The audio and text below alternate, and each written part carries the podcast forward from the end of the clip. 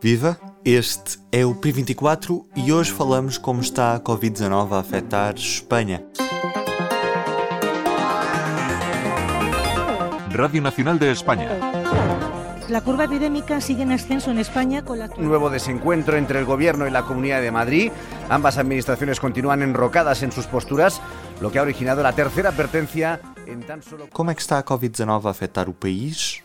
É a pergunta para o nosso enviado a Madrid, João Ruela Ribeiro. Em Espanha há mais de uma semana que se fala abertamente de uma segunda vaga da pandemia da Covid-19. Inicialmente, quando a curva das infecções começou a subir, houve alguma resistência por parte dos responsáveis políticos espanhóis em assumir essa nova fase, mas o crescimento continuado de infecções não deixa margem para dúvidas. Desde praticamente o início de setembro, que Espanha é dos países que apresenta a taxa diária de subida de novos casos por cada 100 mil habitantes mais elevada do mundo. E dentro de Espanha, a situação é particularmente preocupante na região de Madrid onde vivem quase 6,5 milhões de pessoas e que registra quase um quarto das novas infecções diárias. E como é que Espanha acabou por chegar a esta situação? Apesar de oficialmente a segunda vaga só ter sido assumida há pouco tempo, na verdade os especialistas são unânimes em dizer que este cenário já se estava a formar aí em meados de agosto, numa altura em que reinava a chamada nova normalidade, com a reabertura de estabelecimentos, fim das restrições de mobilidade e, sobretudo, a entrada de turistas estrangeiros.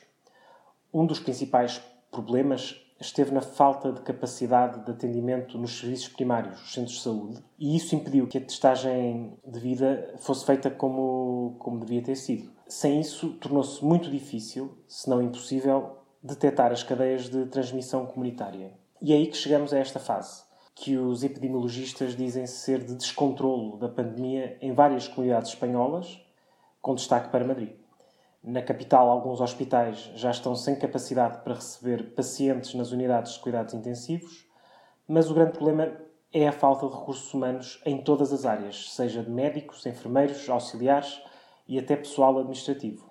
A noção dos trabalhadores com quem falei num hospital em Vallecas, que é um bairro periférico de Madrid, é de que os recursos humanos são praticamente os mesmos que havia em março, quando a pandemia explodiu em Espanha na, na primeira vaga.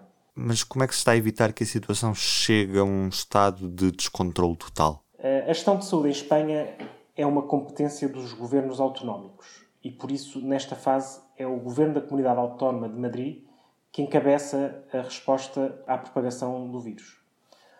O Executivo de Madrid tem optado por decretar regimes de confinamento apenas em algumas áreas e que seguem três critérios devem ser zonas onde a incidência acumulada de novos casos durante os últimos 14 dias foi superior a 1000 por, por cada 100 mil habitantes.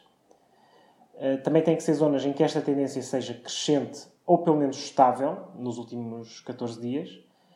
E, e também são zonas cujo perímetro uh, seja de controle fácil de entradas e saídas. Quem vive nestas regiões apenas pode sair da sua área para trabalhar ou por razões de força maior, como levar filhos à escola ou tratar de pessoas doentes. E a entrada nestas áreas também está restringida a moradores ou trabalhadores.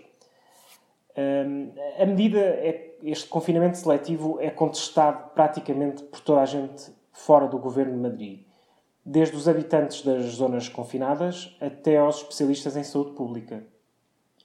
Nos bairros confinados uh, em que estive, que são alguns dos mais pobres e também densamente povoados da capital, há uma revolta muito grande. Dizem que estão a ser discriminados. Eh, há relatos de trabalhadores informais que deixaram de ser chamados para certos serviços apenas porque vivem nestes bairros. Eh, e também tem efeitos trágicos para alguns comércios locais, como bares, por exemplo, ou lojas pequenas, que ficam sem poder receber clientes fora da sua zona. Quanto aos especialistas, a opinião geral é de que a medida, este confinamento seletivo, corre o risco de ser ineficaz, porque ao permitir eh, a entrada e saída das pessoas para trabalhar, geralmente usando transportes públicos, na sua grande maioria, eh, não se está a impedir os contágios. O que seria desejável para conter a propagação seria um confinamento geral em Madrid. e que fossem dados apoios tanto aos trabalhadores para ou ficarem em casa ou uh, correrem o mínimo de riscos ao viajar pela cidade. Uh, tudo isto ocorre tendo como pano de fundo uma crise política em ebulição e que ficou exposta no final da semana passada com duas conferências de imprensa em simultâneo.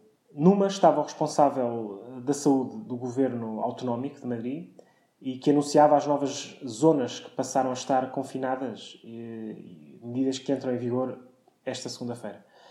Na outra conferência de imprensa, praticamente à mesma hora, o ministro da Saúde do governo espanhol criticava o confinamento seletivo de Madrid e apelava aos seus governantes que desistissem dessa ideia e decretassem restrições em toda a comunidade. Um, a tudo isto não é alheio o facto de o governo central ser composto, ser uma coligação entre o Partido Socialista um, e o Unidas Podemos, ambos de esquerda enquanto o governo de Madrid é uma coligação de direita entre o Partido Popular e os Cidadãos, com o apoio uh, dos extremistas do Vox. Nos últimos dias tem sido sugerido na imprensa espanhola que o governo central poderá invocar o artigo 155 da Constituição em Madrid, que é uma espécie de bomba atómica jurídica, porque retira a maioria dos poderes ao governo autonómico, para assim aplicar as medidas sanitárias que defende o Governo Central. Portanto, os próximos dias serão de elevada tensão, mas são necessárias decisões rapidamente, porque cada hesitação pode custar vidas. E do P24 é tudo por hoje. Eu sou o Ruben Martins e deixo-lhe um conselho. Pode continuar a acompanhar todas as notícias sobre a Covid-19 em público.pt barra coronavírus.